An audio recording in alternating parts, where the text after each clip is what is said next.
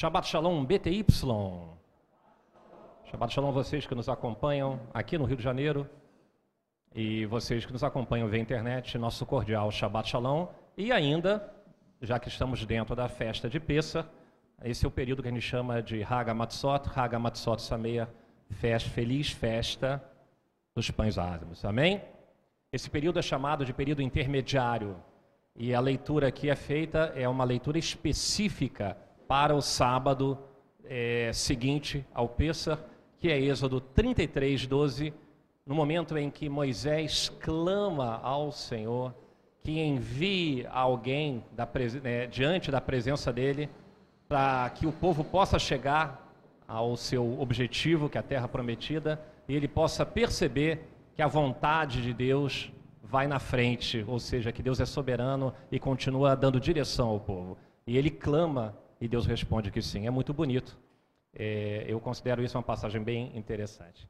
Muito bem, gente. Nós vamos hoje falar do evento que, sem dúvida nenhuma, é o evento mais importante da história da humanidade. Embora você possa ter aprendido na escola que o, o, evento mais importante foi quando o homem dominou o fogo, eu digo que não é verdade, essa não é, esse não foi o evento mais importante. Os historiadores vão dizer que o, o evento mais importante é a Revolução Francesa, que marca a transição de um mundo antigo para um mundo moderno. Eu digo para vocês, esse não foi o evento mais importante. Outras pessoas vão dizer que foi o momento em que o homem pisou na lua. E eu digo, não é o mais importante, sem dúvida nenhuma, até porque de que, que adianta pisar na lua se você não cuida da terra? Não é verdade, gente?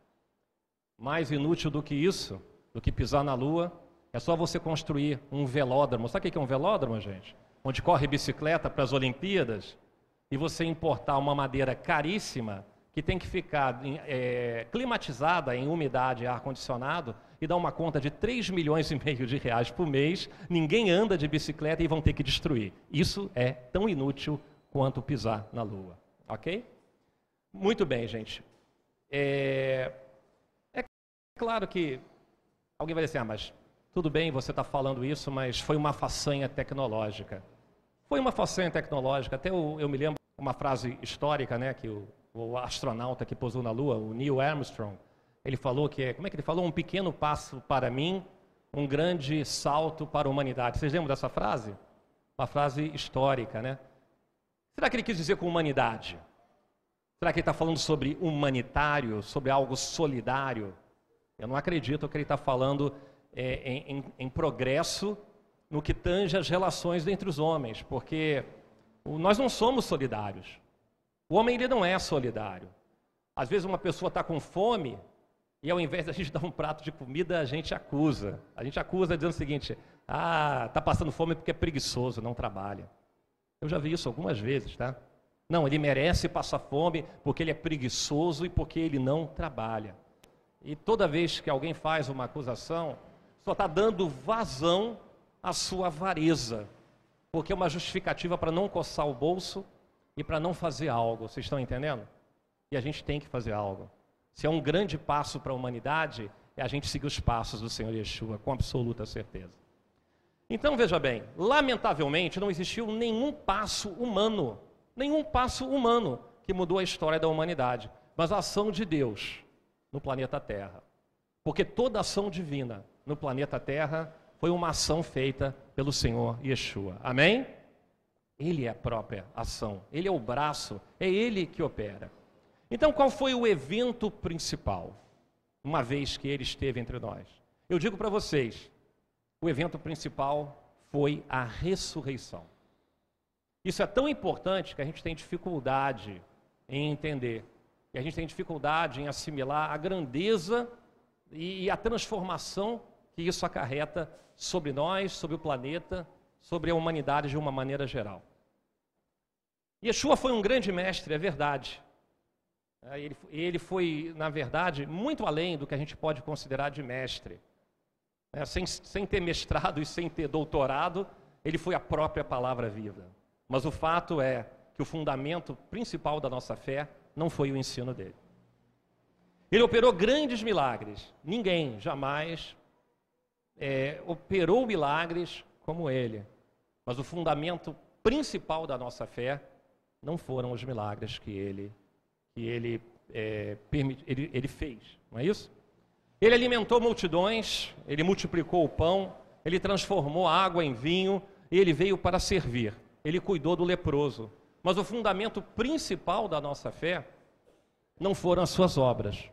Veja bem, longe de mim dizer que as ações dele e as obras dele não foram importantes, elas foram extremamente importantes. Eu não vou minimizar isso jamais. Na verdade, ele, ele, ele ensinou ele, ele operou milagres, ele fez curas, ele fez ações, mas qualquer pessoa pode crer que ele curou. Pode, qualquer pessoa pode crer que ele ensinou. Qualquer pessoa pode crer que ele fez milagres.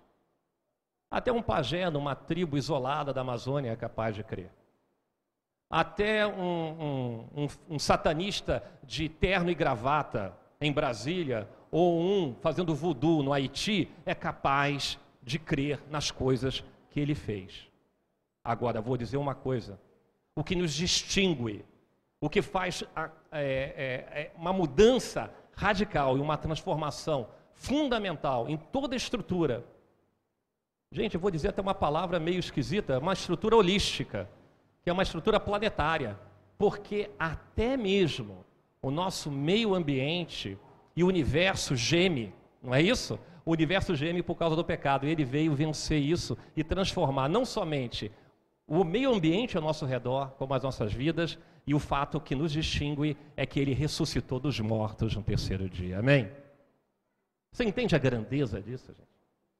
O que representa a ressurreição, porque ele veio trazer vida para aqueles que estão inseridos na aliança.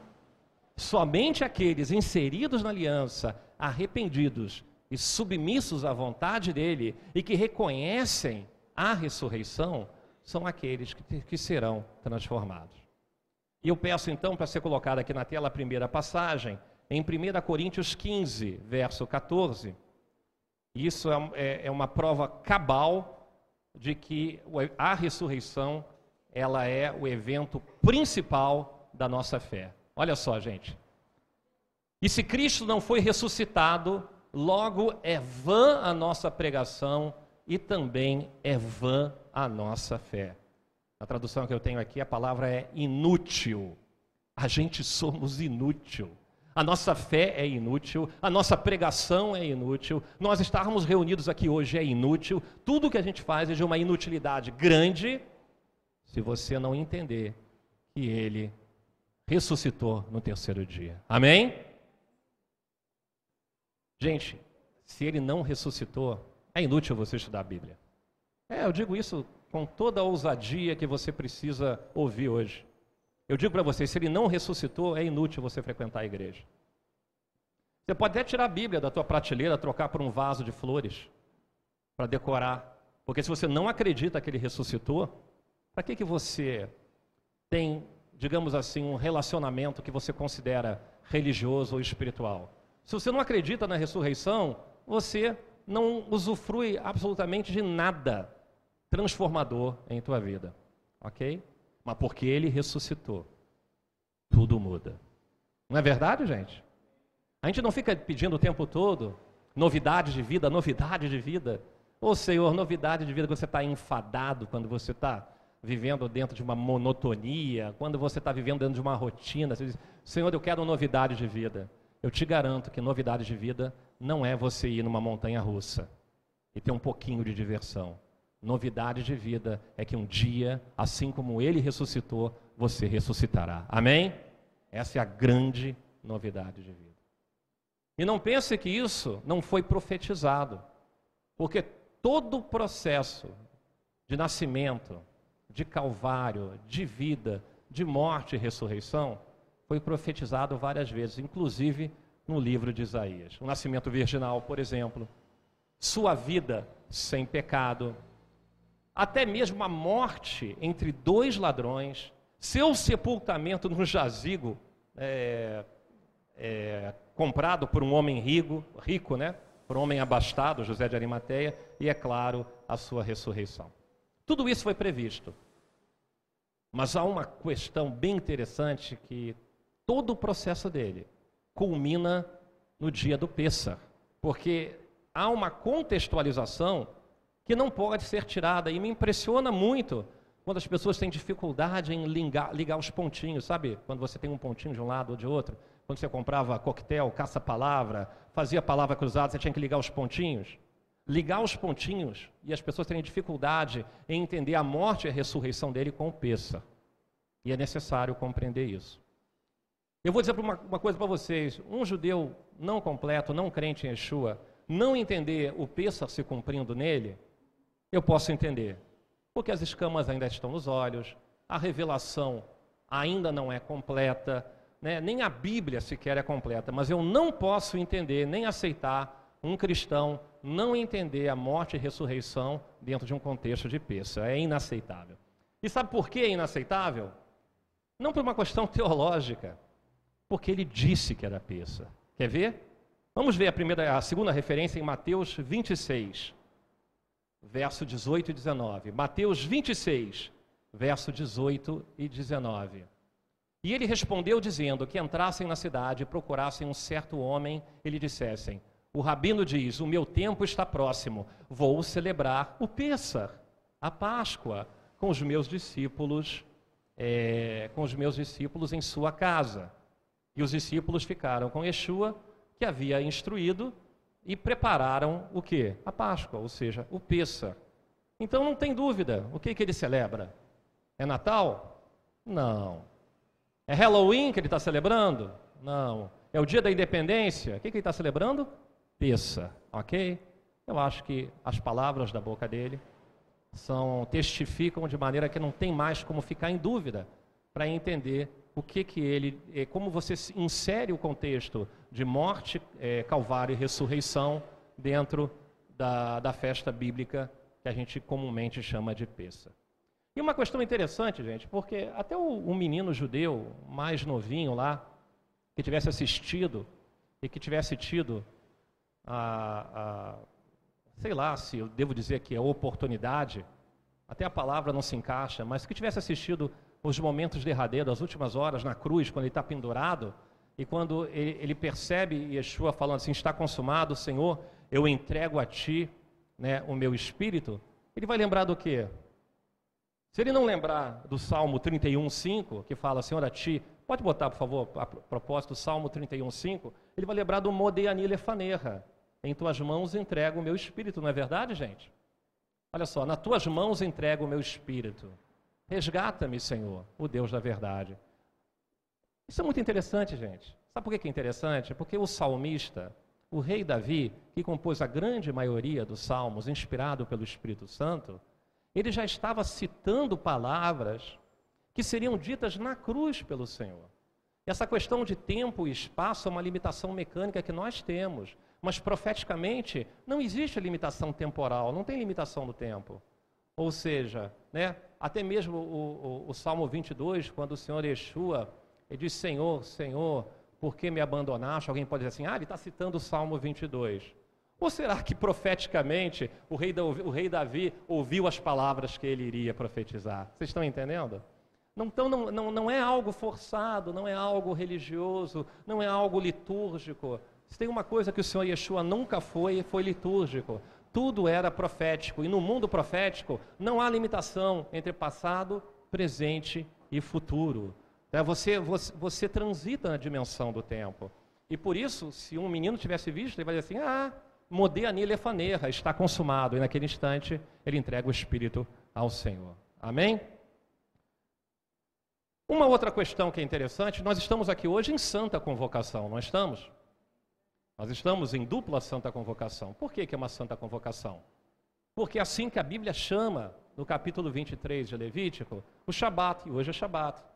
E é assim que a Bíblia chama a festa de Haga Matzot, a festa de Pessah. Só para contextualizar vocês, Pessah é a imolação do cordeiro, e quando você, durante sete dias, você se abstém de comer comida fermentada e você come os pães ázimos, isso é também uma santa convocação. E por que, que eu falo isso? Porque está escrito, Micraei Kodesh, ok? E nós estamos presentes numa santa convocação é uma benção muito grande. Agora, imaginar que o rei dos judeus, né, o santo de Israel, a Kadosh Baruhu, como os, como os ortodoxos dizem, né, não teria celebrado o Pêssar antes da morte sacrificial, demonstra uma profunda é, desconexão com as raízes da nossa fé. Vocês estão entendendo?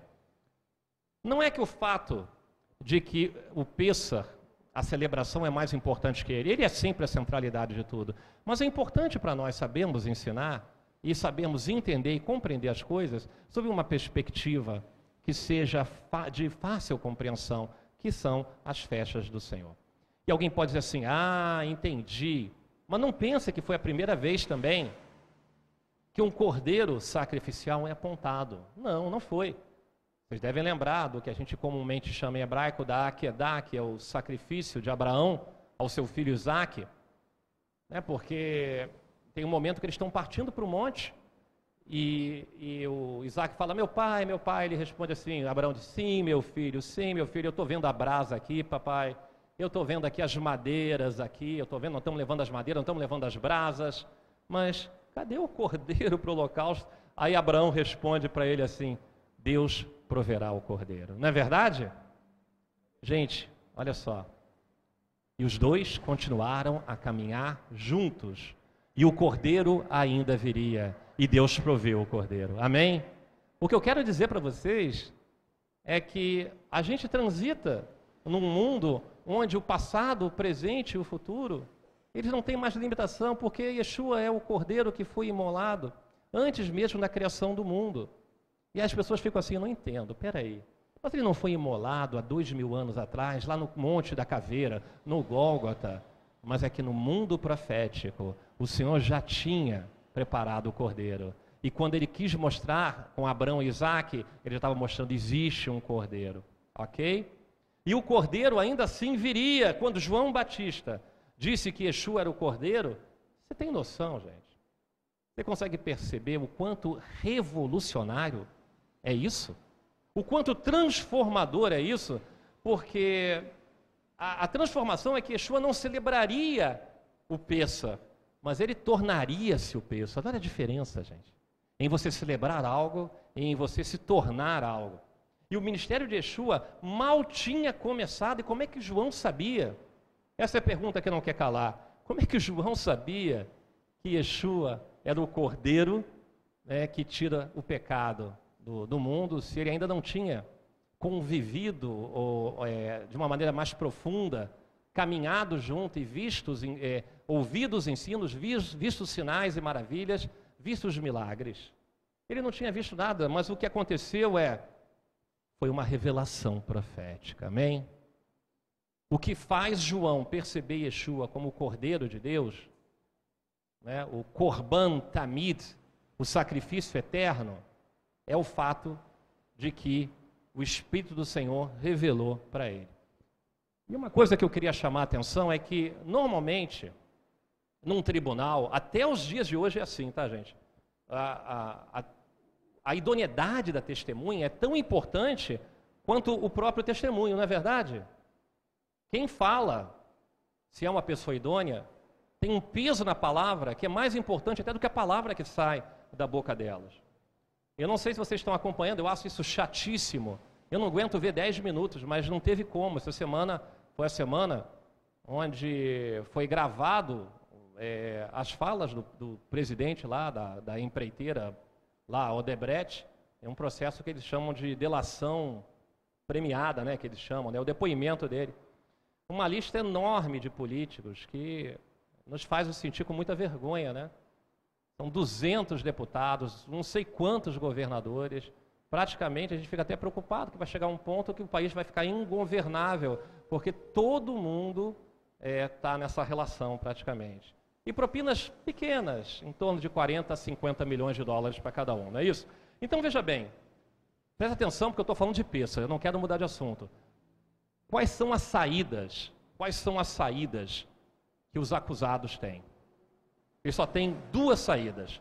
Número um, ou descriminaliza o caixa 2 ou se questiona a idoneidade do testemunho da pessoa que está delatando, não é verdade? Então, o testemunho de uma pessoa é muito importante. Como é que você vai anular o testemunho de João Batista, gente? Agora me responda. Como você vai anular o testemunho de João Batista? O, quem pode depor contra a idoneidade dele? Não é verdade? Olha só, eu sei que eu já disse isso, eu sei que você já ouviu isso de um monte de gente. Yeshua não precisa, não precisa de advogados. É verdade. Yeshua não precisa de advogados. Mas ele não poderia ter escolhido ninguém melhor do que João para falar dele. Vocês concordam? Não é verdade, gente? Ninguém poderia, entre os nascidos de mulher, o próprio Yeshua disse: não houve alguém como João. Então não tem como você descredibilizar aquele que dá testemunho, quando aquele que dá testemunho é tido como o maior profeta nascido de mulher. Amém? Pelo menos naquela época. Isso é muito bonito, né? E é claro, eu poderia falar outras coisas aqui. A voz que clama no deserto, e ele era a voz que clamava no deserto, né? O meu enviado em Malaquias. Poderíamos falar várias coisas. Mas quando é ele que diz que Yeshua é o cordeiro, gente, você tem que prestar atenção. Porque João Batista não faz parte de um esquema de corrupção. Pelo contrário, ele denuncia um esquema de corrupção que havia sim, não somente dentro do clero religioso, como havia também dentro do governo em Israel naquela época. Pois muito bem, gente. A ressurreição de Yeshua está inserido dentro desse processo de peça. E a nossa ressurreição, isso que torna a coisa mais interessante ainda, também está inserida com a ressurreição de Yeshua. É tudo totalmente conectado. A ressurreição dele e a nossa ressurreição não podem ser desmembradas como coisas ou eventos separados e independentes. No terceiro, e outra coisa interessante, no terceiro dia após o Pessa, no terceiro dia após a Páscoa, os primeiros frutos da colheita, os primeiros frutos da colheita, eles eram levados aos sacerdotes como uma oferta de movimento ao Senhor. E eles eram movimentados porque tudo era é, uma questão de consagração. Era assim que era feito. Eu quero mostrar isso para vocês, olha só.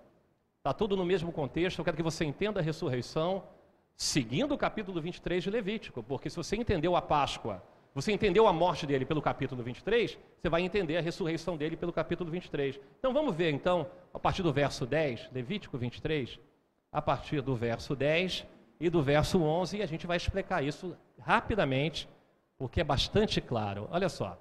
Diga o seguinte aos israelitas: quando vocês entrarem na terra que dou a vocês e fizerem a colheita, tragam ao sacerdote um feixe do primeiro cereal que colherem. A seguir, por favor. O sacerdote moverá ritualmente o feixe perante o Senhor, para que seja aceito em favor de vocês, ele moverá no dia seguinte ao sábado. Então foi justamente nesse terceiro dia, no dia seguinte, que Yeshua ressuscitou da sepultura. No mesmo dia, presta atenção nisso, gente, que isso é importante e isso é uma conexão que você precisa saber. No, no mesmo dia em que os, que os primeiros frutos, ou primícias, algumas pessoas chamam primícias, eram oferecidos a Deus, Yeshua foi feito a primícia dos mortos. Amém? Não é bonito isso, gente? é um encadeamento, uma sequência bonita de peça, onde a morte e a ressurreição dele está inserida no contexto da festa. Ok? Yeshua foi feito primícia entre os mortos, e porque ele venceu a morte, nós ganhamos o direito à vida eterna. E Paulo entendeu isso, porque Paulo era dotado de uma revelação espiritual sensacional. Né? Paulo era um homem movido pelo Espírito. Olha só, ele fala sobre isso claramente, para que você não tenha dúvida. 1 Coríntios 15, é, verso 20. Nós vamos até o 23. Vamos lá? Eu vou ler para vocês. 15, 1 Coríntios 15, do verso 20 ao 23. Mais do que isso, é, mas de fato, Cristo ressuscitou dentre os mortos, sendo ele as primícias entre aqueles que dormiram. Adiante.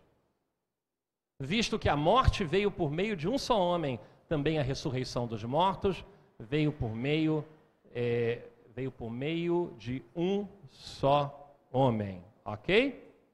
Vamos mais adiante, tem mais, uma, mais um verso que eu quero falar. Pois da mesma forma que em Adão todos morrem, em Cristo todos são vivificados. Amém? Vivificados. Interessante isso, né, gente? Então, quando você move, olha só, presta atenção nisso. É, é, é interessante isso que a gente está falando. Quando você move o feixe da primícia no Homer, porque o primeiro dia, a primeira contagem do Homer, você conta. Talvez tenha faltado dizer isso para vocês, né, gente? Porque a primícia, você vai durante sete semanas. Cada dia você vai apresentando, vai apresentando, vai apresentando uma oferta de gratidão ao Senhor, até que finalmente você, isso vai desembocar na festa de Shavuot, festa das semanas ou festa de Pentecostes. Mas quando você move o feixe da primícia, no primeiro dia do Homer, que são os primeiros frutos, você está antecipando e dizendo que Cristo veio primeiro e depois serão ressuscitados aqueles que pertencem a Ele. Amém? Não é bonito isso, gente? Ou seja, primeiro a ressurreição dele, depois a ressurreição daqueles que pertencem a Ele. E não é à toa que em Shavuot, em Pentecostes, quando a seara é grande e, a, e, e a, vem a grande colheita, você está tipificando o que? A igreja do Senhor. Amém? A igreja do Senhor. E para ficar mais claro ainda, 2 Coríntios 4,14. Olha como isso testifica, como nós estamos falando do mesmo assunto. 2 Coríntios 4,14. Porque sabemos que aquele que ressuscitou o Senhor Yeshua dentre os mortos também nos ressuscitará com Yeshua e nos apresentará com vocês. Olha que coisa linda, gente, não é? Tem uma outra questão interessante sobre a ressurreição. Vocês lembram do sonho, dos sonhos que, que José teve com seus, é, em relação aos seus irmãos? Um dos sonhos foi com um feixe, não foi?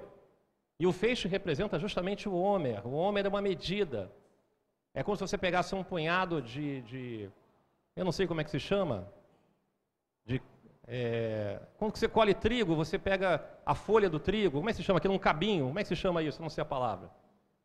Fe, é, tá, um feixe é uma união de pequenos cabículos, ok?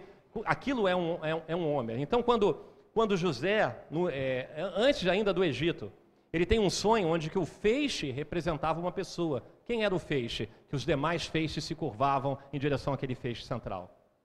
Os irmãos dele res respondem. Quer ver? Gênesis 37. 37, Gênesis 37, versos 7 a 8. Olha que interessante isso, gente. Eu não sei se vocês já tinham percebido essa analogia, mas agora você vai ver. Olha os irmãos e ele falando, o diálogo deles. Estávamos amarrando os feixes de trigo no campo quando o meu feixe se levantou e ficou de pé, e os seus feixes se ajuntaram ao redor do meu e se curvaram diante dele. Aí no verso seguinte, seus irmãos lhe disseram: Então é você, vai reinar sobre nós? Ou seja, eles entenderam, eles entenderam a profecia. Ok? Mas a gente, a gente não aprendeu. A gente está 17 anos falando, né, gente?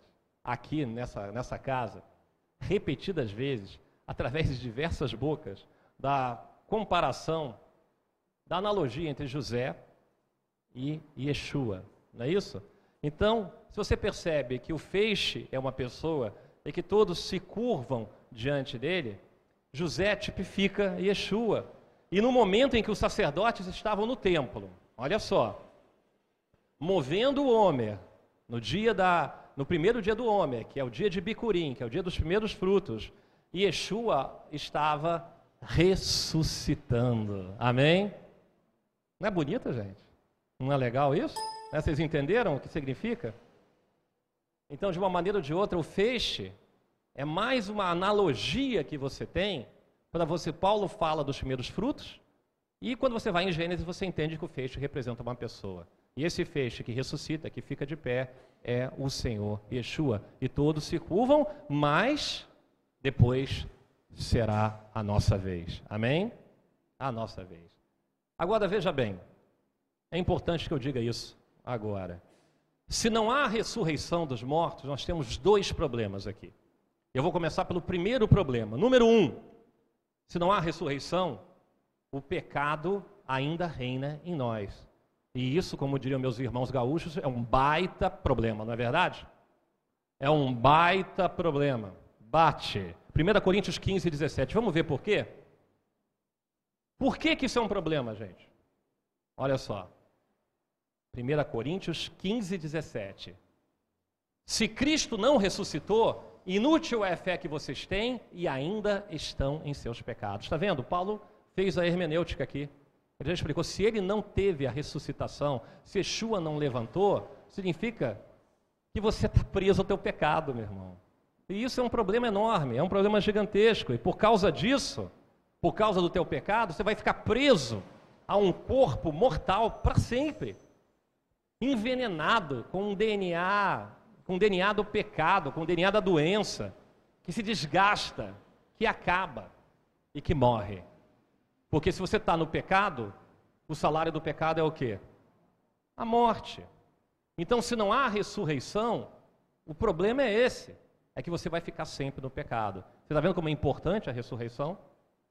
Sem ela, você não tem a esperança de nada. Segundo, qual é o segundo problema? E esse é interessante, tá? talvez você não tenha percebido, eu vou trazer a referência para vocês. Se não há ressurreição, você é inimigo de Deus. E isso está escrito, e eu quero mostrar para vocês que está escrito. Não acreditar na ressurreição dos mortos é testemunhar contrário a Deus. 1 Coríntios 15, verso 15 a 16. 1 Coríntios 15, verso 15 a 16. Ou seja, gente, é, não acreditar na ressurreição dos mortos não é uma opção, a menos que você queira morrer. Queira morrer nos seus pecados, aí é uma opção para você, mas não deveria ser uma opção. Olha por quê. 1 Coríntios 15. Mais do que isso, seremos considerados falsas testemunhas de Deus, pois contra ele testemunhamos que ressuscitou a Cristo e dentre os mortos, mas se de fato os mortos não ressuscitam, ele também não ressuscitou a Cristo. No verso seguinte, pois se os mortos não ressuscitam, nem mesmo Cristo ressuscitou. E é pecado. Você está entendendo? Você, teste... você será considerado falsa testemunha. Está falando tanto de testemunha aqui hoje, né? Você quer ser uma testemunha idônea ou você quer ser uma testemunha não idônea?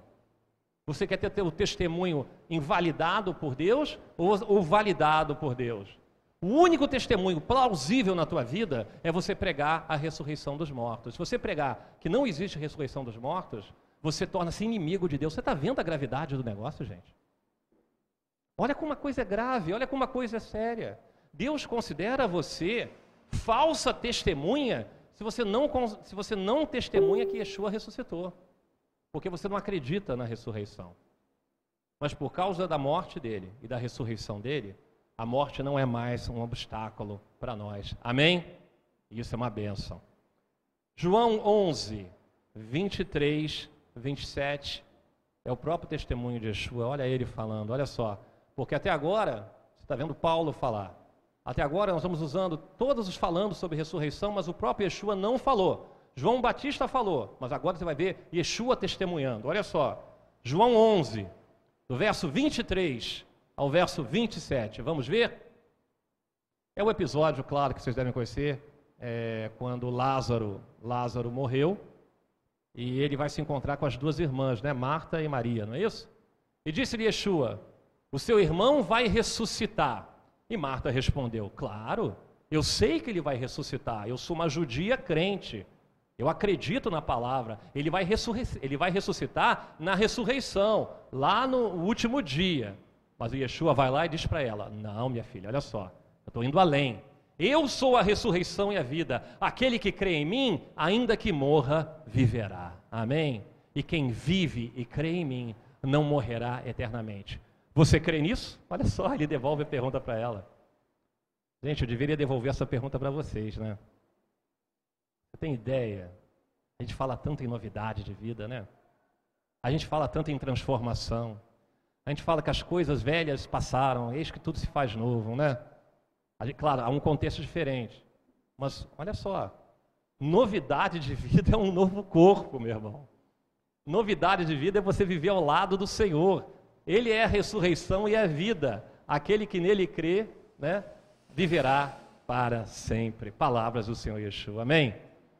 Se você ainda tem dúvidas em relação às palavras de João Batista, não tenha dúvida em relação às palavras do Senhor Yeshua. A morte já não é mais problema.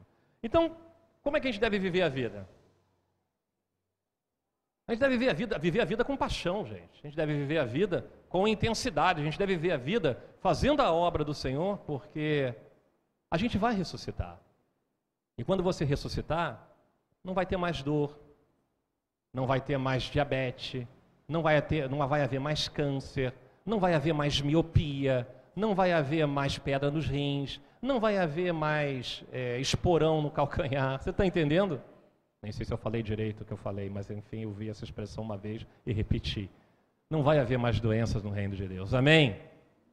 Isso não é fantástico, gente? É fantástico, não é? Só isso que é fantástico. O resto é besteira. E tem mais uma coisa: nós vamos ganhar um corpo. E que corpo será esse? Glorificado. É uma palavra bonita. Será que a gente entende mesmo o que é um corpo glorificado? Um corpo glorificado, gente, é um corpo brilhante como a luz e que é simultaneamente físico e simultaneamente espiritual. Calma que eu já vou explicar para você. Você já vai entender. A gente pode atuar nas duas dimensões e vai poder atuar. Yeshua, gente, ele teve uma, uma oportunidade que ele, ele, ele, mostrou isso. Ele levou Pedro, é, Pedro Tiago, tentando me lembrar qual foi o terceiro. Pedro, Tiago e João ao monte, ele deu uma aula prática sobre o reino de Deus. Não era bom? Você lembra quando você estava na escola e de vez em quando a professora mandava para você uma autorização para levar para os teus pais, tinha que ter a assinatura do teu pai, dizendo que você poderia participar de um passeio no dia seguinte. Lembra disso? Coisa boa, né? É, eu fiz dois passeios inesquecíveis na minha vida. Uma foi a fábrica de açúcar Pérola, eu nunca me esqueço. Aqui pertinho ainda existe. Eu, eu fiquei fascinado com ver o açúcar sendo produzido e a quantidade de abelhas que ficava voando em cima daquele sopão enorme. E a grande visita da minha vida foi uma fábrica de sorvete que não existe mais, chamada Iopa. Onde, claro, que, é, que depois mudou de nome, virou Nestlé, eu não sei como é que. Não sei nem se vocês lembram dessa marca. E eu me lembro da felicidade quando eu cheguei naquela fábrica de sorvete. E a gente ganhava sorvetes e podia consumir sorvete gratuitamente.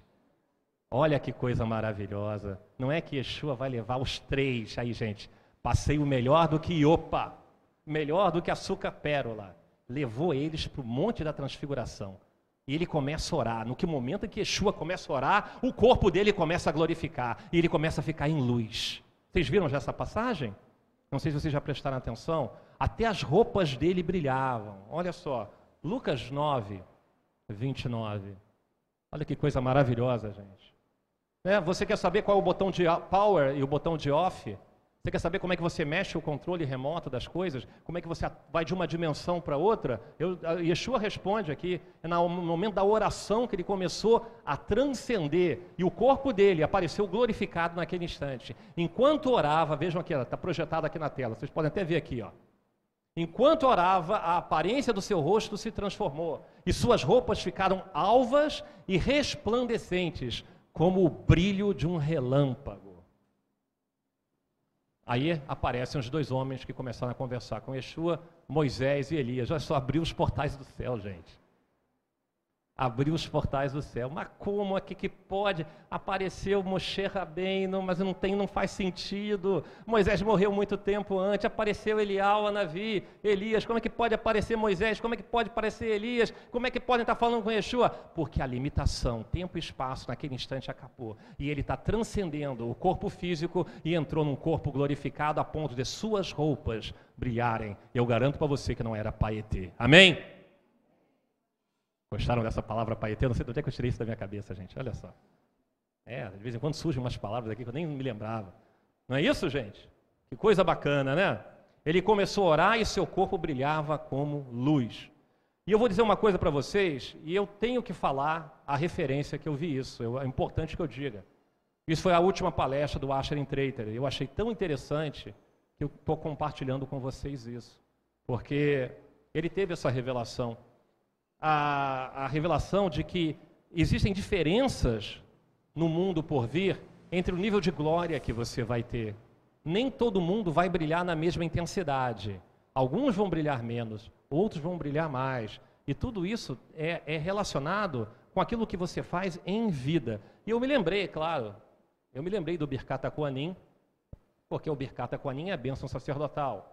Ela é imposta pelos, pelos sacerdotes, que é número 6, né? Que o Senhor te abençoe e te guarde. Aí tem a segunda parte, vocês lembram? Yaer Adonai panav elecha. Ou seja, o que, que diz, né? É, que, o, que, o, que, o, Senhor levante o rosto sobre ti, panav elecha, né? Yaer, de brilho, de or. E ele brilhe, resplandeça sobre você. Então o brilho de, de, de, vai ser sempre o brilho do Senhor, porque a gente não brilha.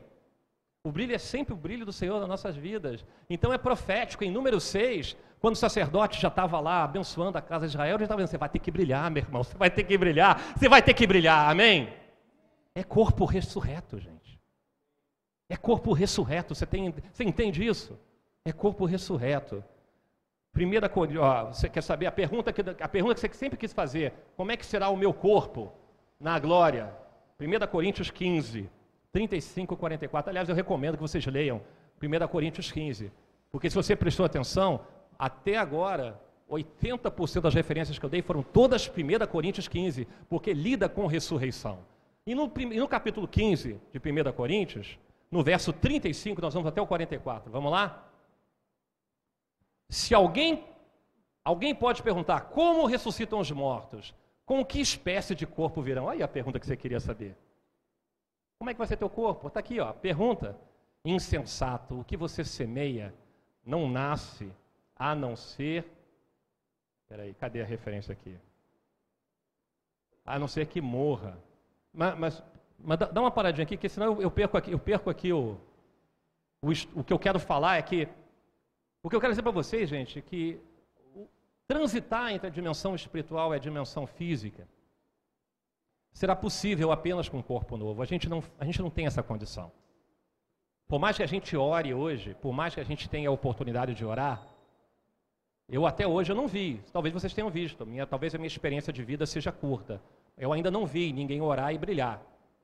Eu não vi ainda alguém entrar, sair de um, é, é, é, é mudar do seu corpo físico para um corpo espiritual. Eu ainda não vi mas nem toda a glória das pessoas será iguais, mas será algo que será simples. Por exemplo, se você já andou de elevador, você sabe que se você apertar um botão, você sai do térreo e você chega num outro andar. Com o corpo glorificado, né, você vai poder entrar em duas dimensões. O que não significa dizer que você vai voar, significa que você vai transitar sem limites entre tempo e espaço, você está entendendo? É uma coisa que é difícil para a gente entender mesmo. Então, não é para todos. E a passagem a seguir, agora sim, deixa claro. Mas existe um corpo espiritual e existe um corpo natural. Vou repetir de novo. Existe um corpo espiritual e existe um corpo natural. Se você não entendeu isso, você vai entender que você vai ver isso escrito agora. Agora sim, 1 Coríntios 15, do 40 ao 44. Olha só, gente, sobre o brilho de cada, de cada um. Há corpos celestes e há também corpos terrestres. Mas o esplendor dos corpos celestes é um, e dos corpos terrestres é outro. Um é o esplendor do sol, o outro é o esplendor da lua. Vocês sabem que o sol brilha mais que a lua, né, gente? Até porque a lua não tem brilho próprio. O outro é o das estrelas. E as estrelas diferem em esplendor uma das outras. Não faz sentido isso para você? Você não aprendeu isso na escola? Uma estrela de quinta grandeza, uma estrela de nona grandeza, estrelas que brilham mais, estrelas que brilham menos. Assim será com a ressurreição dos mortos. Está vendo? Paulo está explicando. Paulo está explicando, assim será com a ressurreição dos mortos. O corpo que é semeado, ou seja, aquele que morre, é perecível e vai ressuscitar imperecível. É semeado em desonra e ressuscita em glória, é semeado em fraqueza e ressuscita em poder. Amém. Olha que coisa maravilhosa, gente. E no verso 44, só para terminar, é semeado um corpo natural e ressuscita um corpo espiritual. Agora, a frase que eu falei, chamei a atenção de vocês: existe um corpo natural, existe um, um corpo espiritual. Se há corpo natural, há também um corpo espiritual. Gente, imagina Paulo ensinando isso à igreja de Coríntios, há dois mil anos atrás, com a incrível revelação que ele teve e a dificuldade das pessoas que ainda na época, ainda, ainda já duvidavam da ressurreição. Ele ainda tem que explicar a ressurreição e um corpo glorioso, não é verdade? Olha só o que acontece. É impressionante. Então, gente, o que eu quero chamar a atenção, para a gente dar continuidade e, e, e amarrar o finalzinho aqui dessa palavra, é que os que ressuscitam na segunda ressurreição serão julgados pelas obras que fizeram. Ou seja, ou vai para o lago de fogo, ou vai para a eternidade na presença do Senhor. A segunda ressurreição, você vai ser avaliado pelas obras, aquilo que está escrito no livro da vida. Vamos ver? Apocalipse 20, 12. Apocalipse 20, verso 12. Vamos ver. Vi também os mortos, grandes e pequenos, em pé diante do trono, o grande trono branco, tá, gente? Que está em Apocalipse. E os livros foram abertos. Que livro foi aberto, gente? O Seferheim. A gente, a gente escreve, a gente fala aqui, todo Yom Kippur, hein, gente? Gente fala isso aqui, né? Que você seja selado e inscrito, Shnatová, Tikatevo. Que você seja selado e inscrito nos livros do quê? No Seferheim, no livro da vida. Vocês lembram disso, né? Eu ouvi um é, né? Sim, né? Vocês lembram, né? Olha só, então olha só. O livro que foi aberto é qual? É lista telefônica, gente? É o livro da vida, olha aqui, ó. É o livro da vida. Os mortos foram julgados de acordo com o que tinham feito, segundo o que estava no registro dos livros. Vocês estão entendendo? Essa é o que? Essa é a segunda é, ressurreição. Não adianta você se arrepender depois. Você está entendendo, gente? A hora para você se arrepender é agora. Porque você vai definir nessa vida aonde você vai passar a tua eternidade. A primeira ressurreição é que será a ressurreição gloriosa. Na segunda você vai ser julgado. Mas na, na primeira você vai receber um corpo que é natural, porque é um corpo matéria, mas que vai ter o quê? Características quais? Espirituais. Vocês estão entendendo, gente? Corpo é feito de carne. Não é verdade? Corpo não é feito de carne? O corpo ele é natural, mas ele tem características o quê? espirituais, por isso é um corpo natural e tem o que? Um corpo espiritual, ok? Então a primeira ressurreição, que é a ressurreição, é o nosso alvo deve ser a primeira ressurreição, porque nós vamos fazer coisas que a gente nem imagina. A gente vai fazer coisas que você, eu sou incapaz de dimensionar aquilo que será possível fazer na primeira ressurreição, se porventura eu tiver a graça de Deus olhar com olhos de misericórdia por mim, por mim e dizer, Eduardo, parabéns, você será ressurreto na primeira. Se eu conseguir isso, e eu espero que eu consiga, embora não possa garantir, não é? Porque quem garante é o Senhor, só Ele é capaz de saber, vai ser uma coisa maravilhosa para todos nós, quem tiver essa oportunidade. E olha só, em que capítulo você acha que fala sobre isso? 1 Coríntios 15 de novo, gente. Esse é o capítulo que vocês têm que ler.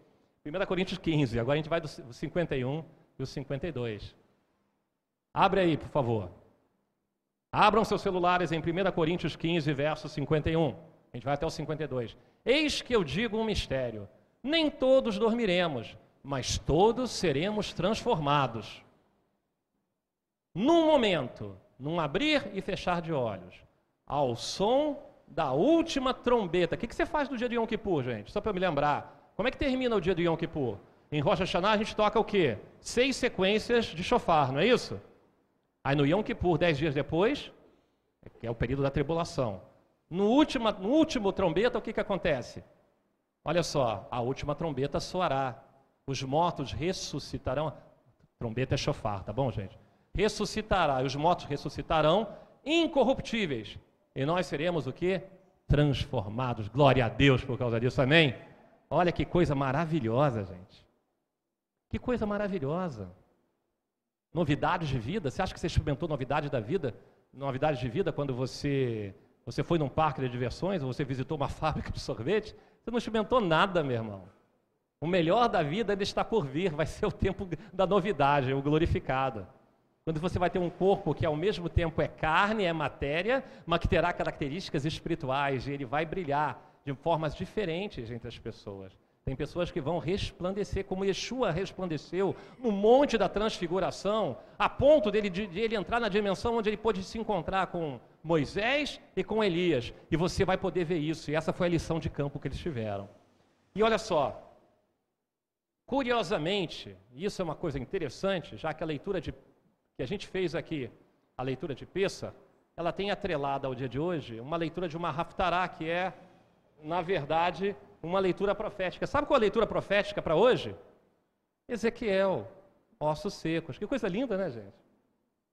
É, eu li de um comentarista, achei interessante, porque ele falou: caramba, isso é tão anacrônico, é tão anacrônico, ou seja, fora, fora do, do Cronos, né? É, é, entra só no Kairos de Deus, que ele acha que a leitura de Ezequiel, o Vale dos Ossos Secos, era uma característica da comunidade é, messiânica que, que se preservou, e a comunidade judaica tradicional preservou essa tradição até os dias de hoje. Porque vai falar de ressurreição no dia de hoje. Olha que coisa maravilhosa, né, gente? Porque é, nessa Raftará é que Ezequiel ele vai descrever a visão do, do vale cheio de quê? De ossos secos. E eles serão o quê? Ressurretos, gente. Eles serão ressurretos, né? Mas funciona mais ou menos assim. O Senhor pergunta assim: Ô Ezequiel, é, é, pergunta ao, aos ossos se eles podem viver novamente. Né? E Ezequiel fala assim: Eu não sei, Senhor, eu posso fazer isso? E o Senhor diz assim: Ezequiel, profetiza, Ezequiel. Profetiza, profetiza aos ossos, para que esses ossos voltem à vida. O Senhor está dizendo a Ezequiel que no futuro vai acontecer o quê? Os túmulos vão abrir. Você está entendendo, gente? Vocês já foram num cemitério que tem ossário? É um vale de ossos secos. Na verdade, é um osso atrás do outro. A visão que ele tem é a visão de túmulo se abrindo. Então, para que todos saibam que Deus é o Senhor, haverá a ressurreição. Amém? Glória a Deus, né, gente? Então a eternidade começa quando? Aí a pergunta é boa, hein, gente? Aí a pergunta de hoje é boa. A eternidade começa quando? Não quando você morre. A eternidade não começa após a nossa morte, ela começa quando a gente descobre quem é Yeshua. Amém? A minha eternidade está começando hoje, a tua eternidade está começando hoje. Se você descobriu Yeshua hoje e você crê na ressurreição, se você crê na ressurreição, a tua eternidade começa agora. Amém? Isso é tão importante, gente. Isso é tão importante. A cruz é tão importante. Ele ter morrido por nós é tão importante. Mas a ressurreição é fundamental. Porque é por causa da ressurreição dele que a gente vai ganhar a eternidade. Amém? E a gente tem que falar de cruz, a gente tem que falar de ressurreição. E lembrar que essa semana nós tivemos Yom Bikurim, o dia das primícias. A eternidade não começa após a nossa morte, começa no dia que você aceitou Yeshua. E essa consciência tem que tem que crescer dia após dia. Você tem que, Jesus tem que crescer de tamanho para você dia após dia. O peso do teu pecado tem que, você tem que sentir esse peso dia após dia. Tem que sentir o peso do teu pecado. Tem que se arrepender dia após dia. Porque como disse aqui na ministração o pastor, Yeshua morreu pelos pecadores, mas ele voltará para os arrependidos. Amém? Muito bem, gente. Se a nossa busca é para viver o melhor agora, para o dia nascer feliz, não é isso que o pessoal canta? É, é para isso que você quer a tua vida? Para o dia nascer feliz? Para o dia nascer feliz? A Bíblia diz que nós somos os maiores dos infelizes. Se você vive para desfrutar do melhor hoje, você é um infeliz. Eu usaria até uma outra palavra mais forte, mas se a Bíblia fala que é infeliz, eu vou me limitar a dizer apenas infeliz. Ok? 1 Coríntios, imagina qual capítulo? 15. Muito bem, Flipper. 1 Coríntios 15, verso 19. Esse capítulo de ressurreição vocês têm que ler. Tá? 1 Coríntios 15, 19.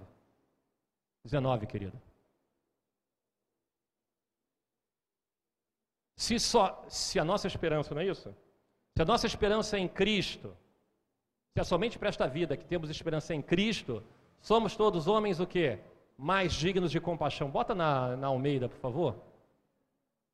Bota aí na Almeida, para ficar mais claro ainda. Eu leio aqui.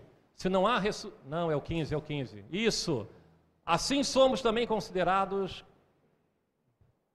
É o 19, querido. 15 e 19. Não tem problema não. Eu te dou muito trabalho, eu sei. Eu sou o cara que quando prega te dou trabalho. So... Se é só para esta vida que esperamos em Cristo, é que as letrinhas aqui são maiores que aqui no papel, só para vocês entenderem, tá, gente? É que o meu, meu bifocal aqui está precisando de, um, de uma mudança. Se é só para esta vida que esperamos em Cristo, somos de todos os homens os mais dignos de lástima. Ah, eu vou ler a minha mesmo aqui, que está melhor, tá? Que diz o seguinte: nós os mais infelizes de todos os homens. Amém? Se a tua vida é comer, dormir e se preocupar com o café da manhã, amanhã de manhã, uau, amanhã de manhã, melhor, melhor, melhor ainda, já que você está você tá vivendo a época de peça e você não pode comer é, alimentos com, com, com fermento, né?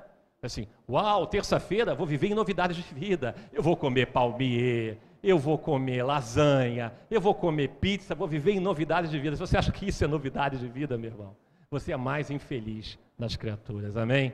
Viver em novidades de vida não é viver o hoje, não é o viver o amanhã nem depois da manhã, mas é você semear agora. Arrependei-vos. Por isso que, por que, que João falava arrependei-vos, pois é chegado o reino dos céus? Porque você não vai experimentar essa glória se você não tiver arrependimento agora. Amém? Glória a Deus por isso, né, gente? A eternidade não é fugir das, dessa realidade que a gente vive. A, a eternidade é você viver na presença do Senhor. Amém? Que Deus nos dê profundo entendimento da maravilhosa graça que nos permitirá viver na glória do Senhor. Que Deus nos dê a plena consciência das coisas maravilhosas que Ele tem reservado para nós. E que a gente creia, Jesus, Yeshua, Ele é a ressurreição e a vida. Aquele que nele crê não perecerá. Amém? Que você tenha uma festa de Páscoa, uma festa de Peça, dentro da vontade do Senhor, crendo e entendendo o sacrifício de Yeshua, a sua morte e ressurreição. Ele é o primeiro fruto e a grande colheita, a grande colheita ainda está por vir e nós seremos ressuscitados para a glória do Senhor. Em nome de Jesus, Yeshua Mashiach, a todos, Shabbat Shalom.